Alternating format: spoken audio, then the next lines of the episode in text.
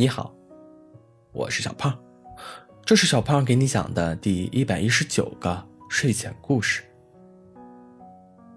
永远不要爱上一只拥有金色毛发的熊，他们满嘴谎言，以骗取少女的爱意取乐。大祭司叮嘱道。可小女巫却不以为然，她想，像我这样年轻貌美的女巫。怎么会爱上野蛮的熊呢？那未免也太荒谬了。不过，还是要感谢那位熊先生，不然他还得在女巫山上玩泥巴呢。女巫山上有一个特殊的成年礼，每位小女巫在成年之际都要下山寻找一只拥有金色毛发的熊，然后取走它的眼泪。带回山里，这样，小女巫才能成为一位真正的女巫。可是，女巫山上的女巫越来越少，因为下山去的小女巫回来的越来越少。这一带只有一位小女巫，大祭司困惑极了。经过调查发现。那些女巫都被熊用一种名为爱情的谎言迷惑了，所以对于这一代的独苗苗，更是千叮咛万嘱咐。小女巫一下山，就被热闹的集市迷花了眼，早就把大祭司的话忘到了九霄云外。她开心的玩了几天，才想起了她的正事。小女巫收拾好行李，在夜深人静的时候，骑上她的飞天扫帚，开启了寻找熊的旅程。小女巫找啊找，终于，在一片树林里发现了一团金光闪烁。她收起扫帚，把自己伪装了一番。哎呦，哎呦，我的腿好痛啊！谁来帮帮我呀？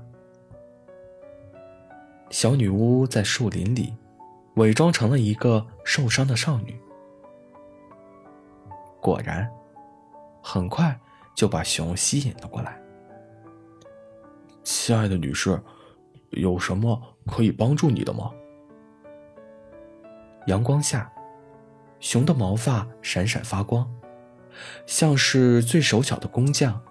打造的金色雕像，小女巫看呆了，过了好久，才结结巴巴的回答道：“好心的熊，我的腿不小心受伤了，可以，请你帮助我吗？”“当然可以，美丽的小姐。”熊扬起嘴角，答应了。熊尽职尽责的帮小女巫找草药，打水给她洗脸，找甜丝丝的果子给她吃。熊对她太好了，小女巫的心里总是冒出点点愧疚。这天，她和熊围在火堆边取暖。熊金色的毛发映着火光，显得温暖。又柔和。小女巫奇异的从熊满是毛毛的脸上，看出了几抹温柔。晚上的森林显得格外寂静。熊首先打破了一片沉默：“小姐，你是从哪儿来的？”小女巫有些紧张，她绞着衣角，说。我是从家里偷跑出来的。熊了然的说：“这样啊，怪不得，一定吃了很多苦吧？”小女巫点点头：“嗯，他们对我不好，所以我就跑出来了。”熊心疼极了，他说。他们对你好不好没关系，我会保护你的，没有人能欺负你。”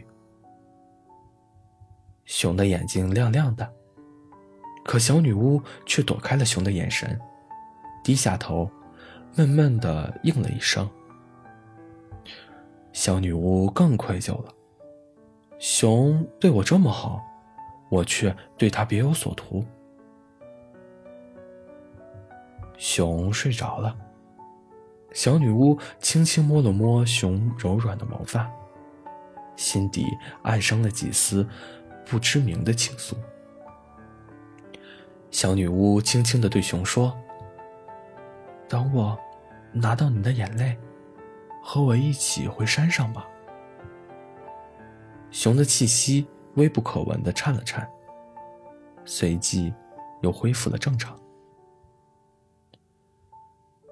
小女巫和熊一起度过了一段美好的时间。这天，熊带着小女巫在一条小溪边玩耍。突然，熊的耳朵动了动，他一把抱住了小女巫，在她的耳边轻轻地说：“有猎人的脚步声，他是来杀我的。不用担心，我会。”把你藏到一个安全的地方。那你呢？小女巫仰起头，问道：“猎人不看见我是不会罢休的。我先把你藏起来，然后我去引开他，不会有事的。”熊温柔地说。小女巫被熊藏在了一个高高的树洞里。他悄悄地往外观察，却发现猎人紧紧追着熊，而熊的身上已经有了血迹。小女巫心颤了颤。熊本可以和我一样高枕无忧的，他是为了我，我会保护你的。小女巫想起了熊对她说的话。他的眼睛湿润了。小女巫拿出大祭司送给她的保命法术，狠狠的对准了伤害熊的猎人。猎人中了法术，身体晃了晃，晕倒在地上。小女巫看见猎人倒在地上，立马爬出树洞去寻找熊。她找了好久好久，才发现熊有气无力的。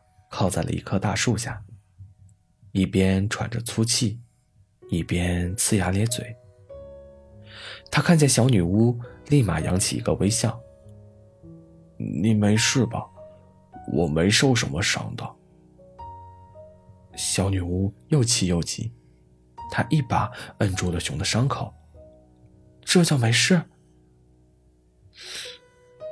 不是什么大事。”熊看见了小女巫眼睛里的泪花。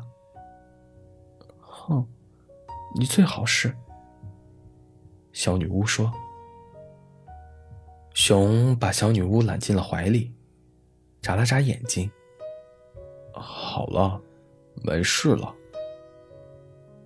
你要休息了，睡觉吧。小女巫说。你不会走了，对吧？熊刚问完，就在小女巫的法术作用下睡着了。这时，小女巫突然在熊的眼角边发现了一滴泪珠，她用小小的玻璃瓶接下，是琥珀色的呢，真漂亮。小女巫有点不想把泪水交给大祭司了。她给熊施了一个治疗术。看着熊身上的血迹一点点的消失，小女巫有点舍不得。她仗着熊正在昏睡，悄悄地吻了熊的面颊。这时，金光迸发，一片璀璨里，熊变成了一位一头金发的王子。他文质彬彬地给小女巫行了一个礼。他笑着说。都说了不要走，怎么不守承诺啊？小女巫愣住了。这时，她才想起了大祭司说的话。她气急败坏地说：“你骗我！你早就知道我的身份，对吧？我就应该听大祭司的话的。你这只满嘴谎言的熊！”王子无奈的解释：“他们王族祖上得罪了一位女巫，那位女巫诅咒他们变成野蛮的熊。只有获得一位少女最纯洁的爱情，才能获救。你们山上的规定，原本是让我们更加痛苦，没想到，可能是天意吧。”王子促狭的笑了一下。小女巫脸都红了，还是嘴硬。不，不行，我才不跟你回去呢，我要回女巫山。王子笑了笑。亲爱的女巫小姐，在走之前，先去城堡做做客吧。为什么？小女巫问道。就参加一个典礼，什么都不用做。只要说一句“我愿意”就好。王子笑了。为什么不呢？小女巫也笑了。好了，故事讲完了。故事来自微信公众号“睡前故事糖果屋”。我们下次再见，晚安。